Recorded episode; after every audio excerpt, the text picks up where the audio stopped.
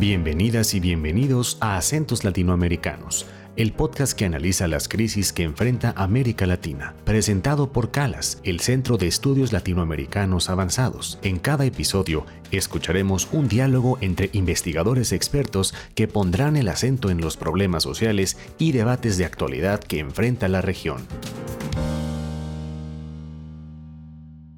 Hola, bienvenidas y bienvenidos una vez más al podcast de Calas, Acentos Latinoamericanos. Yo soy Gerardo Gutiérrez Cham, codirector del CALAS y profesor de la Universidad de Guadalajara en México. En este episodio proponemos hablar de lo que es, de lo que puede ser o debería ser una cultura democrática. Para esto nos hemos reunido con tres muy destacados expertos que recientemente han publicado libros en una colección de ensayos del CALAS y que tienen como temas el papel de los ciudadanos en los sistemas democráticos, una propuesta para democratizar las metodologías de investigación y repensar las contribuciones de las clases populares en el contexto de América Latina. Eh, pero antes de dar inicio a nuestra charla, quisiera pedir a nuestros invitados que se presenten brevemente. Gracias, Gerardo. Yo soy Sara Corona Berkin, soy comunicóloga y soy profesora de los posgrados de comunicación, de educación y de ciencias sociales en la Universidad de Guadalajara. Y también tengo el gusto de ser la directora de CALAS. Sí, hola a todos. Mi nombre es Pablo Alabarce. Soy originalmente estudié literatura, pero terminé doctorado en sociología. Soy profesor de comunicación en la Universidad de Buenos Aires eh, e investigador del CONICET, que es nuestro sistema de carrera de investigación científica y además, bueno, fellow del CALAS durante el 2020. Soy Néstor García Canclini, eh, doctor en filosofía, eh, profesor investigador distinguido en la Universidad Autónoma Metropolitana en su departamento de antropología en México e investigador eh, emérito del Sistema Nacional de Investigadores de México. Muy bien, para empezar, quisiera pedirles a nuestros invitados que expliquen o reflexionen brevemente cuál es la idea central que les gustaría presentar y cómo se relacionan con esta preocupación genérica sobre la democracia, ¿no? Bueno, pues este, resumo de alguna forma tu invitación en esta pregunta que sería, ¿qué aporta la investigación por métodos horizontales a la democratización de la cultura académica? Que es finalmente el objetivo del libro que publica eh, los ensayos la editorial del CALAS. Estos métodos horizontales se relacionan con la democratización de la cultura académica de dos maneras. Primero, en su reclamo por hacer participar la propia voz de los involucrados en el problema que se investiga. Y segundo, con el contenido político, en la consigna horizontal que tienen los métodos horizontales, donde solo hablando cada uno por sí mismo y frente a otro, en equidad discursiva muy importante, se construye el conocimiento necesario para la convivencia en el espacio público. Pero lastimosamente, aún hoy podemos observar una enorme tendencia fundamental los estudios que se hacen en América Latina en un modelo donde hay un conjunto de emisores, mensajes, canales y receptores y como dice Néstor García Canclini, operan con una artificialidad que no da cuenta de la cantidad de componentes de las prácticas y de las interacciones sociales. Nosotros, en la producción horizontal del conocimiento, partimos de que el problema central de la convivencia política de todos los otros que todos somos eh, se aborda a partir de una práctica investigativa para construir nuevo conocimiento, a partir de una equidad discursiva que en el proceso construye la autonomía de las voces que requiere la convivencia social en democracia. De esta manera, me atrevo a decir que la producción horizontal del conocimiento pretende ser la democracia de la metodología. Ahora, ¿qué diferencia hay este, de las otras modalidades bien intencionadas, pero de rutina que sirven solo para dar continuidad a la misma producción cultural, económica, política y científica? Mi respuesta en este momento se basa en la paráfrasis del conocido título de Walter Benjamin, el autor como productor. Frente a este concepto de investigador como buscador de información y repetidor de fórmulas, me inclino por el investigador como productor. En la producción horizontal del conocimiento, todos los involucrados en un problema pueden ser investigadores y todos pueden participar en su calidad de constructores de conocimiento.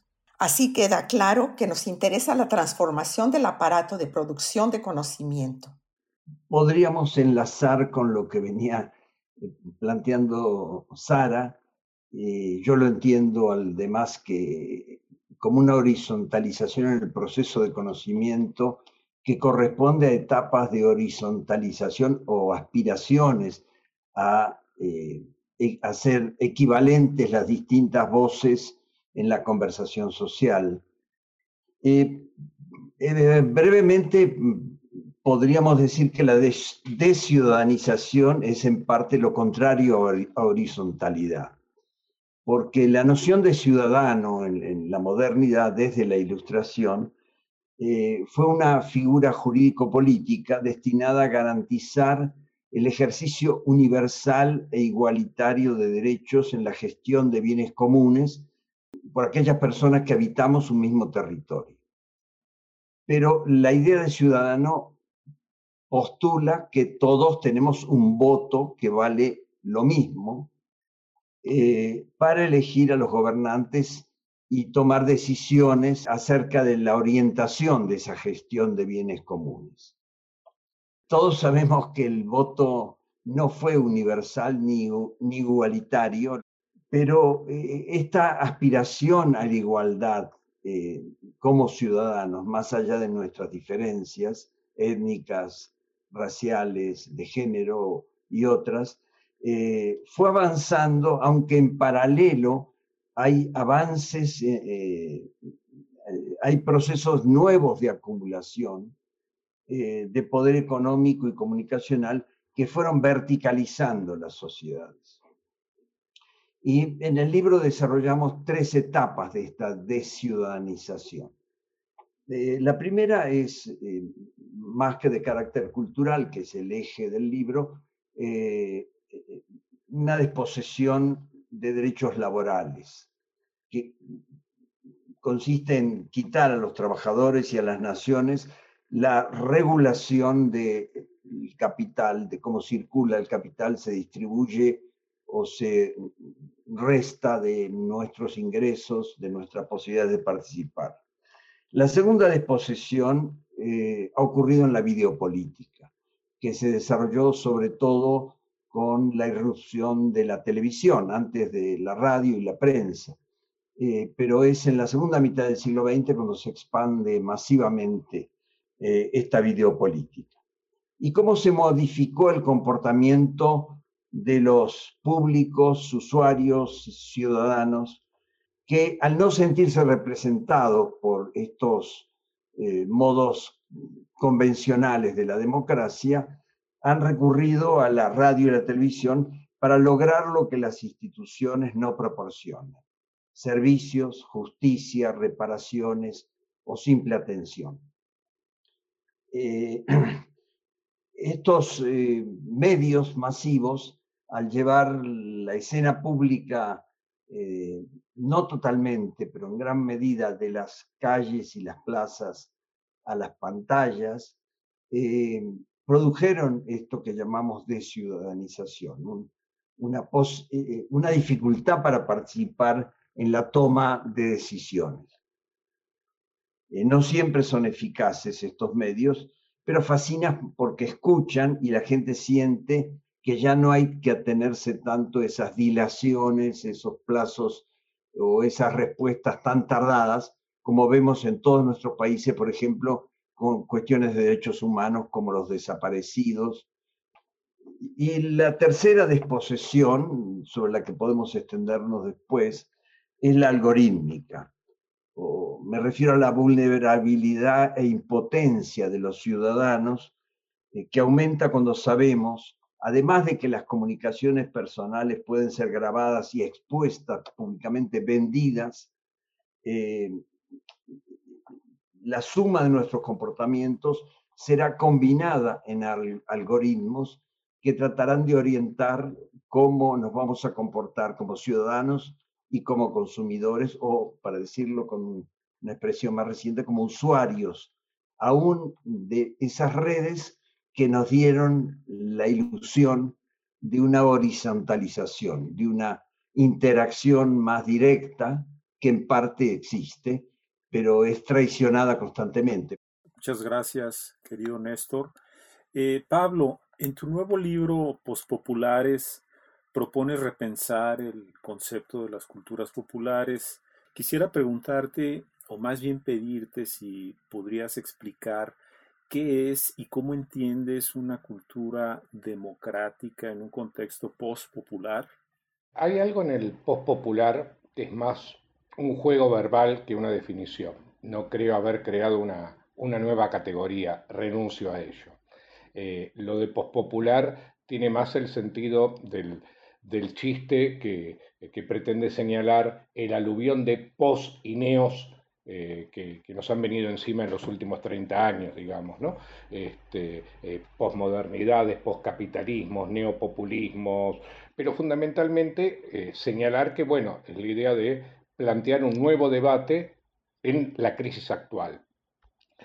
Debate que está ya planteado por lo que señalaban tanto Sara como Néstor, ¿no es cierto? Esto es un momento de crisis, de nueva crisis muy aguda, básicamente de la cuestión democrática, ¿no? Entonces, eh, lo que yo pretendo es señalar en particular el lugar de aquello que hemos llamado lo popular vagamente, ampliamente, con más, eh, a ver, carga afectiva que precisión terminológica a lo largo de muchos años en América Latina. Eh, mientras escuchaba a los colegas pensaba que quizás el libro consiste en responder mm, un viejo texto de Néstor que se llamó ¿De qué hablamos cuando hablamos de lo popular? Eh, entonces, lo que yo trato de, contestar en, mi trabajo es exactamente eso, de qué hablamos ahora cuando hablamos de lo popular. Lo que hice fue tratar de pasar revista a de qué hablábamos cuando hablábamos de lo popular, para poder llegar a decir de qué hablamos hoy cuando hablamos de, lo popular. Y en ese sentido, eh, conecto con, varias ideas de lo que están presentando tanto Sara como Néstor. Por un lado, encontré como, como problema central un problema que siempre estuvo en estos estudios, pero que eh, creo que, Sara le, ha puesto el, acento de una manera muy, muy inteligente, muy aguda, que es el problema de las voces, ¿no es cierto? Esto es, hasta qué punto podemos hablar de igualdad discursiva en un escenario cultural que sí se ha transformado de manera muy grande en los últimos 40 años, eh, un escenario en el cual se intenta, se, se propone una suerte de eh, horizonte de igualdad discursiva, de democracia semiótica, es decir, una presunta igualdad discursiva, pero que sin embargo la investigación académica, sino la vida cotidiana, demuestra que no es tal. Esto es que no hay tal igualdad discursiva y que no hay tal democracia semiótica. Entonces, así como eh, Sara lo propone como metodología de trabajo, esto es, que precisamos esa igualdad discursiva para producir nuevo conocimiento, conocimiento que sea democrático y por lo tanto igualitario, del mismo modo, yo digo, bueno, en la investigación sobre culturas populares, pareciera que perdimos de vista el problema de las voces, de las voces subalternas. Y entonces que en un escenario hipermediático en el cual, como bien señaló Néstor, aparece una, una suerte de ciudadanía mediática, esa ciudadanía mediática, esa, lo como dije antes, democracia semiótica, encubre la permanencia de eh, enormes clivajes de desigualdad, jerarquización, subalternización, opresión, explotación. Es decir, lo que eran las viejas categorías del análisis eh, cultural latinoamericano y que tendieron a, a desplazarse y sin embargo siguen siendo ejes organizadores de nuestras sociedades contemporáneas. Digo, sin duda que hay cosas que han cambiado, pero estos mecanismos de jerarquización, subalternización, etcétera, siguen operando de manera muy, muy profunda. Entonces, la pregunta por lo popular, contemporáneamente, sigue siendo la pregunta por la subalternización, por la jerarquía, por, por estos regímenes de distinción y opresión. Y entonces, la pregunta por lo democrático y la pregunta por lo democrático en la cultura sigue siendo una pregunta crucial. Esto es, ¿cómo podemos pensar una cultura democrática? Pero una cultura democrática en el sentido de una cultura igualitaria. Claro, la pregunta consecuente, y con esto concluyo, es cómo se puede pensar una cultura democrática en sociedades tan profundamente antidemocráticas como son las nuestras. Creo que con estas reflexiones ya podríamos ir entrando, entrar más en la discusión sobre algunos aspectos que emergen en sus trabajos específicos y bueno, van aludiendo a preocupaciones compartidas. Un aspecto central que emerge en, los trabajos de ustedes es el papel protagonista y transformador de los medios de comunicación digitales, ¿no? Sobre todo estoy pensando en las redes sociales eh, quisiera invitarlos a reflexionar sobre los aportes de estos medios masivos, qué posibilidades generan, pero también sobre los peligros que ustedes observan en, redes sociales y medios masivos. Entonces, quisiera preguntarles en qué consisten los aportes de estos medios, qué posibilidades generan, pero también qué peligros observan ustedes. Decía ya en el primer momento que frente a, la videopolítica que alejó de las cúpulas eh, partidarias a los ciudadanos y a, los dirigentes de los partidos, les permitió ignorar, transgredir lo que habían prometido a los ciudadanos, eh, las tecnologías digitales prometieron horizontalidad, eh, socializar, comunicarnos directamente, interactuar, responder eh, cuando había una traición, un incumplimiento de promesas de los poderes. Em, y todo eso en parte viene ocurriendo, pero me parece que se descompone cada vez más esa promesa. Se supo mucho más sobre cómo nos robaban información, la revendían, eh, esa información era utilizada para neutralizar nuestras voces, nuestras protestas. Entonces, lo que nos aportan de facilidades de comunicación viene junto con lo que nos quitan y con lo que sentimos como privación, que es lo que algunos autores han llamado el pasaje de una eh, gubernamentalidad eh, eh, estadística a una gubernamentalidad algorítmica. En la época de la gubernamentalidad estadística, las em, empresas hacían encuestas, los gobiernos también para entender qué estaba pasando con la opinión de los ciudadanos. Y había un proyecto casi siempre, mercado técnico, político, por lo cual se enunciaban preguntas, se comunicaban con un muestreo de ciudadanos en la encuesta y obtenían información. Y esa información tenía esa finalidad preestablecida.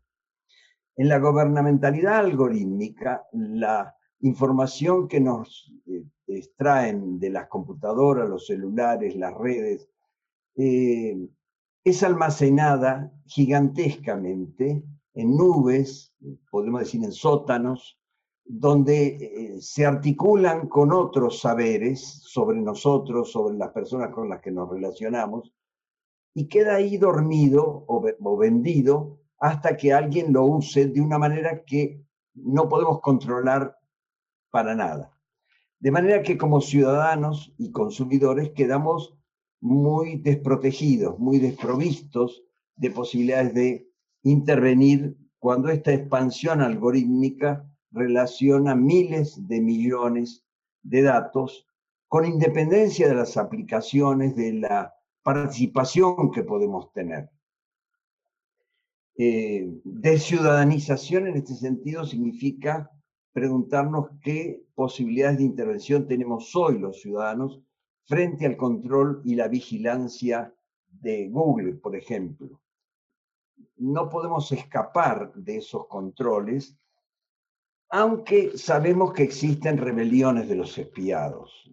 Entonces, los aportes de las redes, eh, para tomar uno de los ejemplos de estas tecnologías digitales más elocuentes, son eh, eh, darnos nuevos recursos comunicativos más abiertos, de fácil acceso, habilitan nuevas formas de organización horizontal. Me gustaría subrayar esto. No es solo que nos comuniquen eh, mucha información interactivamente, horizontalmente o con apariencia de horizontalidad, sino que nos permiten organizarnos por fuera de los jerárquicos aparatos empresariales o estatales y eh, hacer redes em, efectivamente más horizontales en muchos sentidos. Pero a la vez esa concentración de poder en las corporaciones les da esta gran capacidad de orientar eh, cómo vamos a ejercer nuestra ciudadanía y nuestro consumo. Sabemos Cambridge Analytica, las intromisiones en tantas campañas electorales, pero también en otras tomas de decisiones en las que Zuckerberg y su compañía pueden tener mucha más capacidad de decisión que millones de ciudadanos en las calles. Y esto, por un lado, puede darnos esperanza, pero nos da complejidad. Y es eso lo que interesa, me parece, conversar en estas eh, reuniones. Sí, bueno, me gustaría este, también continuar un poco con lo que decía Pablo Alabarces y su pregunta que él se hacía, cómo pensar la cultura igualitaria, sin jerarquías, porque, y de acuerdo estoy con él, es como un horizonte encontrar esa igualdad discursiva. En la producción horizontal del conocimiento lo tenemos muy claro, que esa igualdad se tiene que imponer. Aunque suena poco democrático, es lo que va a permitir que haya una relación este, igualitaria, porque si se buscan esos espacios de igualdad, no se encuentran. Entonces, la igualdad discursiva debe ser obligada en por lo menos estoy este, eh, hablando del el caso de la investigación en la academia, ¿no? Para poder hacer eh, trabajo horizontal. Y si esto es una de las, eh, de las reglas, digamos, para hacer nuevo conocimiento horizontal y democrático, ¿cuáles son los problemas cuando nos enfrentamos a lo digital? Y ahí este, me, me adhiero a lo que Néstor ya ha develado, todos estos, eh, el dominio que eh, tenemos como ciudadanos algoritmizados, ¿no? Pero quisiera todavía agregar más leña al fuego, porque otro tema que es fundamental para la eh, para los métodos horizontales es el conflicto fundador. Es decir, no es fácil llegar y decir, vamos a ponernos de acuerdo, vamos a escribir un libro juntos, vamos a hacer una ley juntos, sino que hay un conflicto que debe volverse fundador y generador de algo nuevo, de algo nuevo en el espacio público. Y eso es finalmente la democracia. No es estar de acuerdo, pero sí es que se genere en este conflicto algo. ¿Cómo en las redes se genera eso? Yo digo, no se genera. Yo he intentado en Twitter entrar y generar alguna discusión y no en cualquier este, red de tweets, sino en la una de alguna de intelectuales o una de CONACID. Y entonces entro con una idea que se opone a la idea de que se venía en el hilo eh, discutiendo y se callan, se acaba la conversación. Se continúa siempre y cuando uno ataque con la misma este, eh, virulencia que los anteriores al y esté uno en la misma línea. Ahí no, eso no es un conflicto generador. Eso es, le llamo yo, pasión tuitera. Es vamos a los golpes y no importa, y no importa, esto no es un conflicto, esto es nada más los golpes. Entonces, bueno, lo dejaría aquí para decir que, eh, pues sí, para los métodos horizontales para la investigación se ve difícil este, a partir de la digitalización. Creo que en términos de, las cosas que a mí me ocupan, habría dos o tres señales. La primera es que eh, la promesa internetiana, la promesa de la digitalización, etcétera, eh, no logró aún suplantar lo que era la vieja cultura de masas, que sigue siendo central para porcentajes amplios de las poblaciones latinoamericanas. ¿no? Eh, hace rato que asistimos a la, la profecía de fin de, el fin del cine, el fin de la televisión, el fin del libro, el fin de la radio, el fin de los periódicos. Digo, hay, sin duda transformaciones, pero la cultura de masas, por ejemplo, la vieja televisión abierta de masas sigue permaneciendo, especialmente en nuestro subcontinente, ¿no? Eh, y ahí es donde entra la otra cuestión, y es que la promesa, la utopía anarquista, choca con una cuestión del acceso. La cuestión del acceso sigue siendo crucial. Eh, en términos, claro, por supuesto que eh, entre los porcentajes de acceso a Internet de México, eh, Brasil o Argentina respecto de los de Bolivia o Paraguay, ahí encontramos unas distancias enormes, unas desigualdades pavorosas, pero también depende, si entendemos como acceso a Internet, la disponibilidad del teléfono celular o el acceso a banda ancha. Y aquí entonces, entonces, nuevamente, esa promesa expansiva, igualitaria, universal, democrática y hasta anarquista chocó con algo tan viejo como las determinaciones estructurales y objetivas.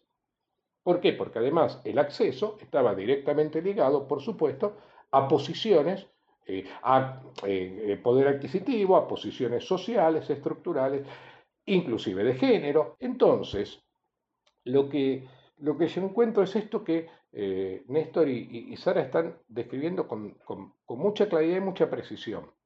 Un mundo de promesas que no se verifican, sino que se desplazan del mundo de la utopía al mundo de la distopía.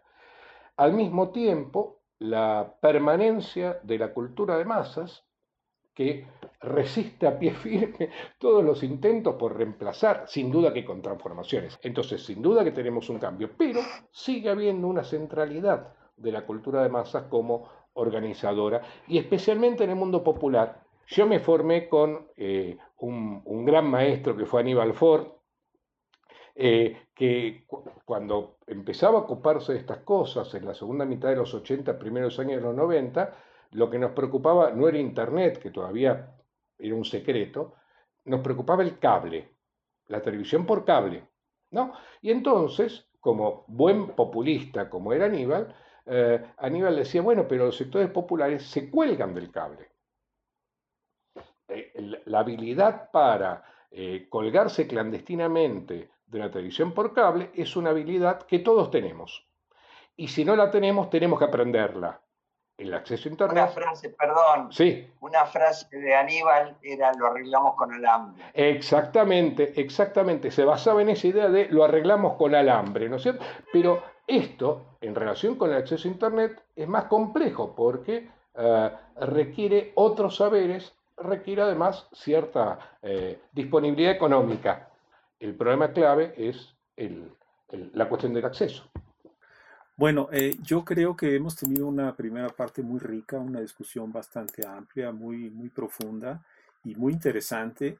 Entonces podemos hacer aquí un breve receso y enseguida regresamos para la segunda y última parte.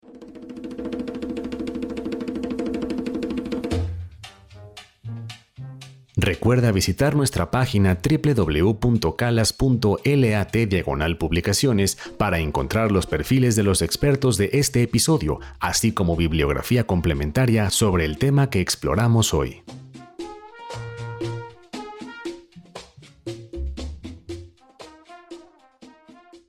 Estamos de regreso con acentos latinoamericanos, donde hoy nos acompañan Sara Corona Berkin, Néstor García Canclini y Pablo Alabarces. Para dar otro giro, quisiera invitarlos ahora a dialogar sobre conceptos clave en sus investigaciones, conceptos como sociedades democráticas, ciudadanización, eh, clases populares, los subalternos, los llamados otros, etcétera. ¿Cuál es la relevancia ¿no? en relación a lo democrático y, y qué consideran ustedes que se puede añadir? A ver, vengo trabajando sobre cuestiones relacionadas con las culturas populares hace muchos años. Eh, y en algunas de las cosas que, escribí en los últimos años, yo decía que la cuestión de lo democrático era siempre, bueno, dije, un horizonte, ¿no? Esto que, también decía Sara, eh, lo que me preocupa eh, no es tanto el estado actual de las culturas populares o, de lo que de, nada, de sus fragmentaciones, de sus recambios, sus transformaciones, etcétera, sino en tanto y en cuanto puesto en, el horizonte de lo democrático. ¿no?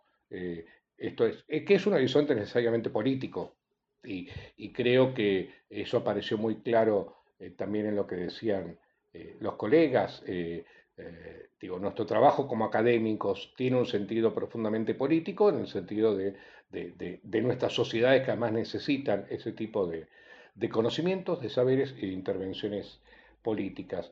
y en algún momento yo decía, bueno, estos debates habían surgido con mucha fuerza eh, en el momento de las eh, transiciones democráticas, digo, el fin de las dictaduras latinoamericanas y el comienzo de las transiciones democráticas, eh, donde entonces la pregunta por lo popular era centralmente la pregunta por lo democrático, y creo que reaparecieron con, con fuerza en, en, la primera década del siglo XXI porque el supuesto, creo que puede ser puesto en discusión, fin del neoliberalismo, para ser sucedida por las, eh, los nuevos gobiernos eh, llamados de mil maneras, ¿no es cierto? Neopopulistas, populistas progresistas, etcétera, etcétera, en buena parte de América Latina, eh, volvían a habilitar una nueva discusión por lo democrático.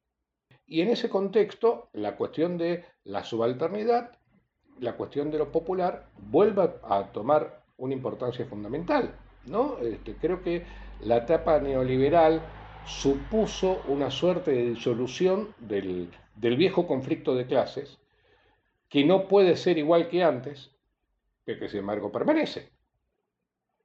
Entonces, eh, estamos en un momento de tensiones muy profundas, muy profundas. Creo que eh, no, hemos hablado, por ejemplo, de lo que en los escenarios políticos de toda América Latina reaparecen como polaridades muy tajantes eh, que inclusive evocan los fantasmas de la Guerra Fría.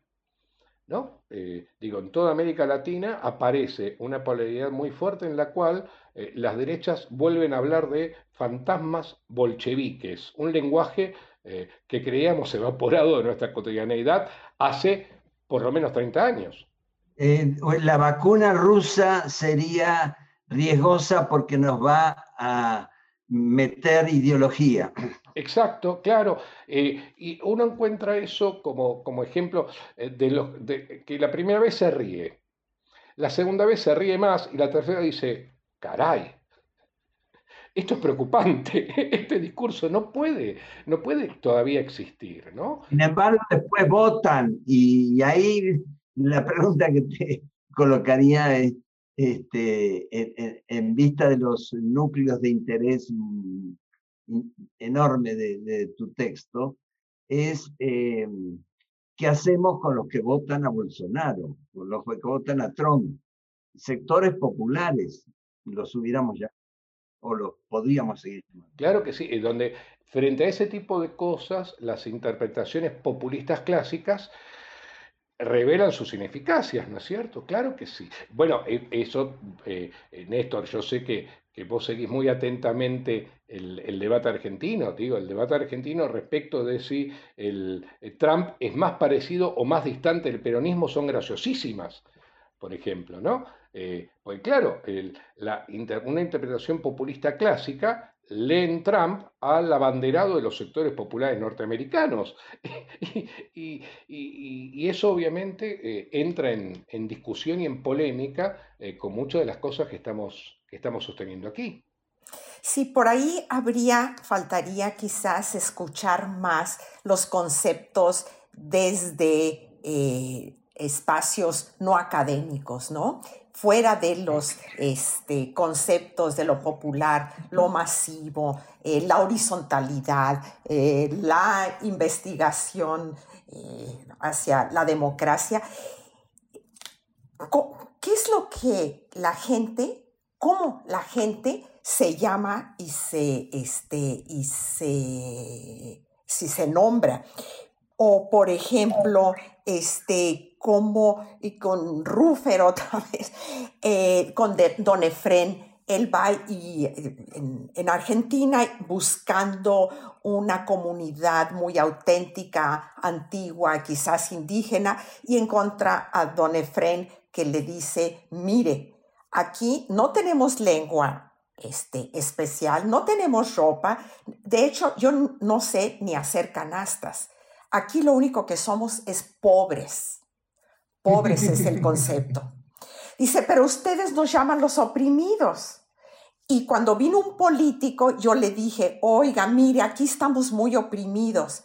Y bajó de donde estaba y me dio un abrazo, casi lloraba y decía, y dijo, no más, nunca más volverán a ser los oprimidos. Entonces los conceptos, ¿qué son esos conceptos y cuáles son los conceptos que la gente usa para decirse a sí mismos? En México todos somos mexicanos. Los Birraritari, grupo indígena, uno de los 64 pueblos indígenas, este, dicen, oye, no, México, México tiene que ver con aztecas y con españoles y nosotros no somos ni aztecas ni españoles. Los aztecas eran nuestros enemigos. Nosotros no somos mexicanos. O sea, este discurso nacional tampoco este, eh, está en acuerdo con muchísimas personas. ¿Para qué sirve? También habría que decir, ¿para qué sirven esos conceptos propios? Entonces, quizás también este, buscar otros conceptos, unos conceptos que salgan de otros lugares y que nos ayuden a entender mejor la dinámica social y por lo mismo eh, las relaciones eh, democráticas. Me parece que eh, además de buscar, estos conceptos tendrían que estar siempre reformulándose, ¿no? Porque tienen que ver con la construcción de nuevas identidades. Entonces, parece que hay como una línea horizontal que recorre a todas estas nuevas maneras de, ver, ¿no? Bueno, no sé, eh, Néstor, ¿qué opinas tú al respecto? pensando en tu trabajo ah, con, redes en relación a estas, eh, yo diría, nuevas horizontalidades, ¿no? Que tiene que ver con lo que dice Sara, pero también con lo que comenta Pablo en relación a las culturas populares. A mí me da muchas ganas de, relacionar esto último que ha, dicho Sara con lo que ella misma había dicho en la eh, eh, parte anterior, primera de la grabación porque ahora hemos estado hablando de diversidad y, Sara lo marcó mucho en relación con la ficción, y la imaginación de lo mexicano, etc. Este, pero Sara, eh, en la otra parte mm, de la conversación, nos había hablado de la necesidad de imponer la horizontalidad. Y em, eh, ella misma aclaró esto es problemático con la idea de democracia, ¿no? Y creo que podríamos trabajar un poquito con eso. Eh, Imponer, porque si no la impones, no hay en otro lugar, no la encuentras, no, ni siquiera en tu casa la encuentras la igualdad. Hay que imponerla todo el tiempo. ¿Y quién es el que se... El, problema de quién, quién, puede, quién, tiene derecho a imponerlo. ¿Sabes quién? En la investigación, el investigador este, académico. Porque él es el que ha jerarquizado la investigación. Y si va a ser una investigación horizontal, él tiene la obligación de imponer la igualdad discursiva con todos los que participen. Me parece. Pero de auto, autoimponérsela. Ah, para empezar. Digo, porque el investigador ahí ocupa el lugar, el lugar de poder. Eh, eh, sí, y hay, una historia, sobre todo en la antropología, de coautorías de muchas décadas, ¿no? Con los llamados informantes. Este, a ver, vamos a firmar el libro juntos, vamos a ver qué hacemos con los, con los derechos de autor, si es que hay. Bueno, pero vuelvo a la cuestión esta de la tensión entre diversidad e imponer. Porque para, mí no, un, término no excluye al otro, ¿no? Em, y a propósito de la diversidad em, y de una cuestión que apareció de cómo se reformula la educación en este periodo de, de pandemia, a distancia, em, eh, hay distintas maneras de salir de eh, o de concebir lo remoto que corresponden en parte a esta no desaparición de formas anteriores de comunicación a las que se refería Pablo. Eh, em, es cierto que el Zoom ha sido muy exitoso numéricamente, eh, ha logrado imponerse este, internacionalmente.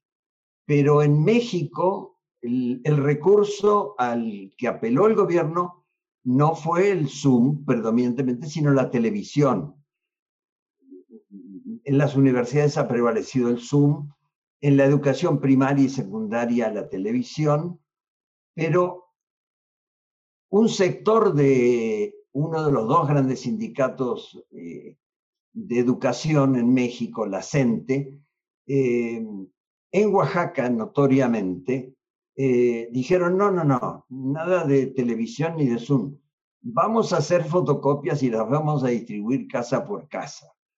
Entonces ahí ya tenemos tres recursos comunicacionales de distintas épocas que coexisten por la diversidad de la sociedad posiblemente de la organización y distribución del poder televisivo, del poder en los sindicatos y de la manera de relacionarse con sus clientelas, ¿no? O usuarios. Eh, en todo caso, eh, ¿cómo imponer? Aquí hay una tensión que eh, a mí me importa mucho porque en algunos aspectos quizá deberíamos distinguir es legítima la imposición o lo ha sido legítima en el pasado.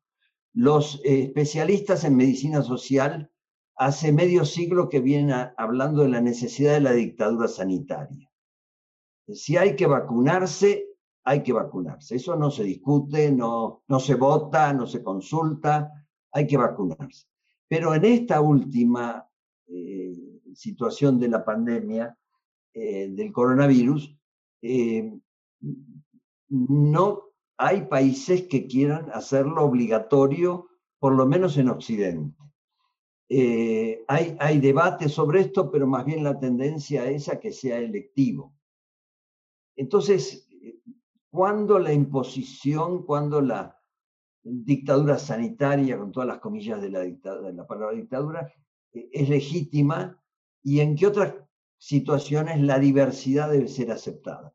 Y a mí me parece que esto tiene que ver con una discusión clásica de los estudios comunicacionales, que es la regulación.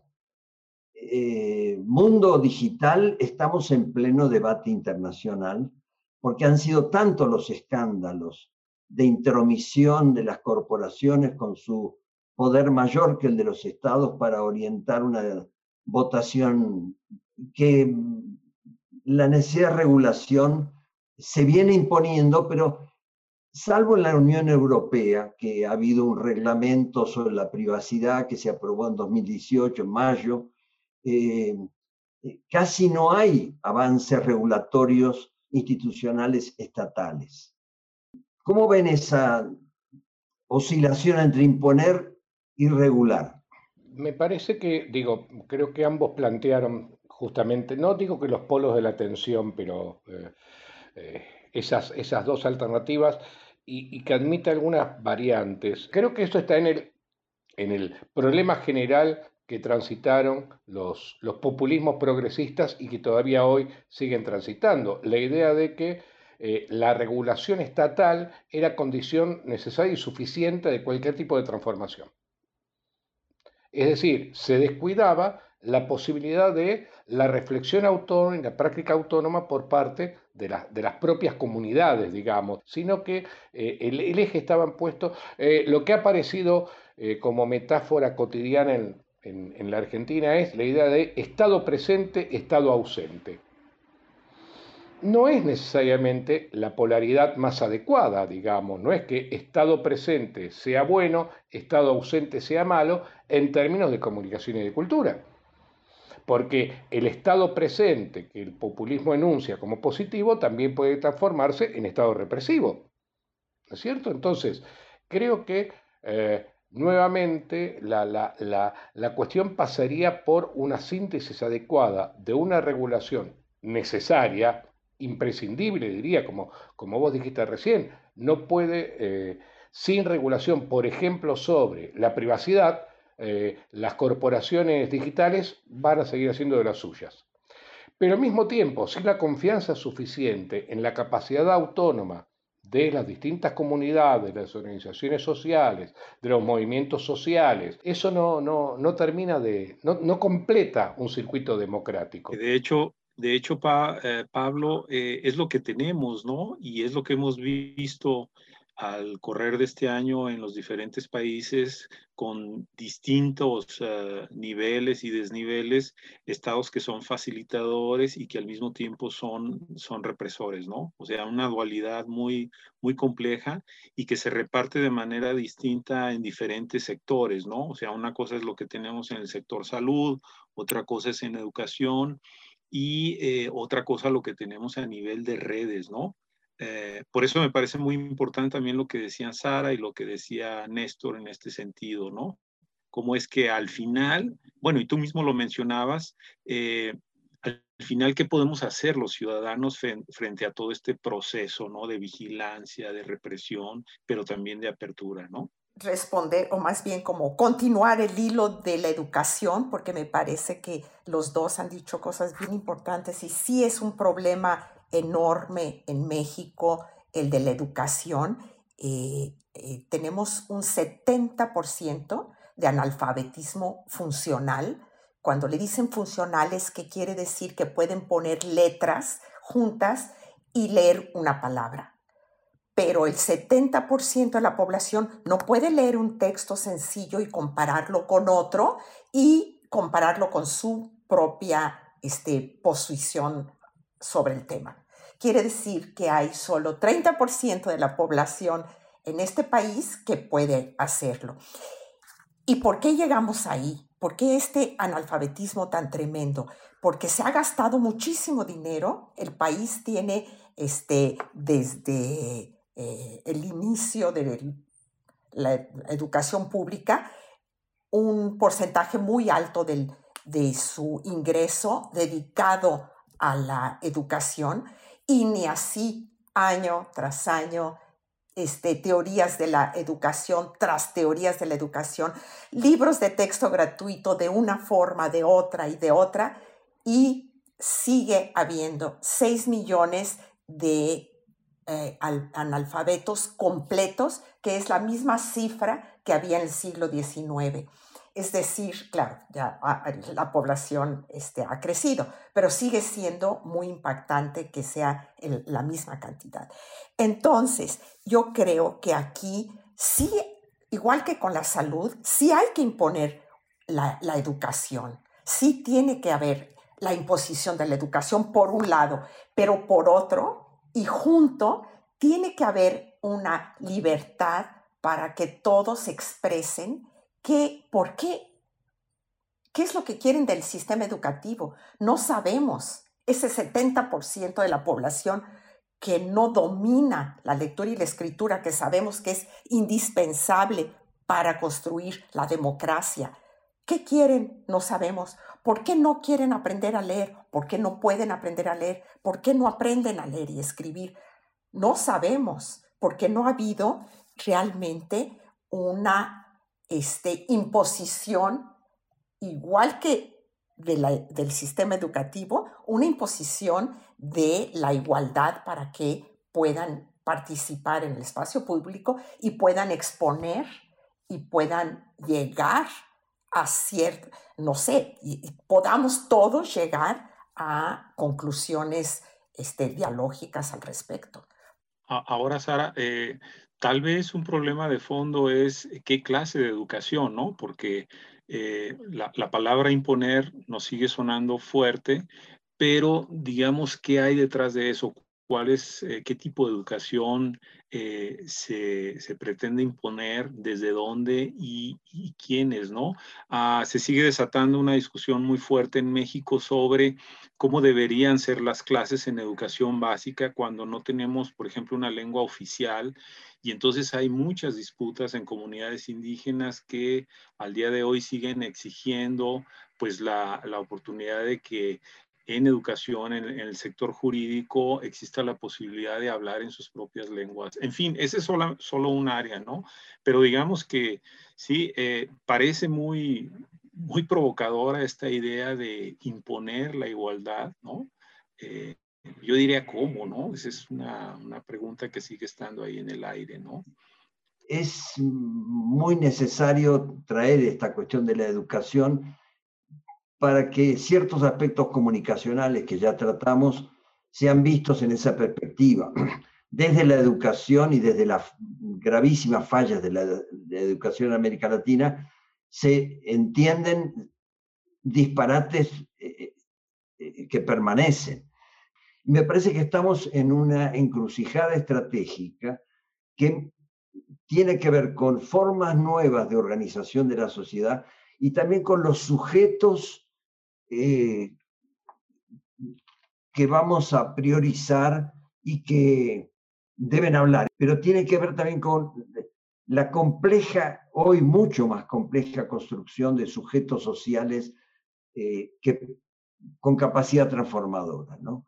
Y en ese sentido me gustaría volver a, eh, dos cuestiones que no tuve tiempo de plantear en la, primera parte relacionadas con las tecnologías digitales. Una es que eh, los algoritmos no son independientes de quienes los usan. Eh, en, una entrevista que cito en el libro publicado por Calas, le preguntaron a, Ginsburg sobre cómo modificar estos condicionamientos tan fuertes de las corporaciones electrónicas. Y, Ginsburg contestó, me parece difícil aprender de Google cómo usar Google se necesitan mediadores humanos para reaccionar ante lo desconocido. ¿no? Este, ¿Y qué implica, decía él, un uso profundo de Google? Usar Google no solo para esperar encontrar respuestas a nuestras preguntas, sino para encontrar nuevas preguntas, preguntas insospechadas, lo inesperado. ¿no? Eh, y la segunda cuestión que tiene que ver con los sujetos es que nadie gobierna solo con los datos.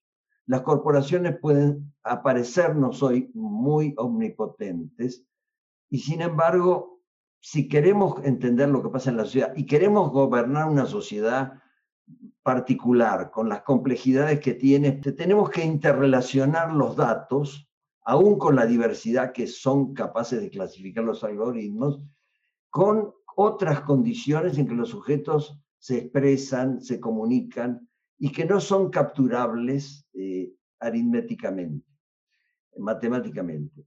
No se pueden trazar fronteras tajantes.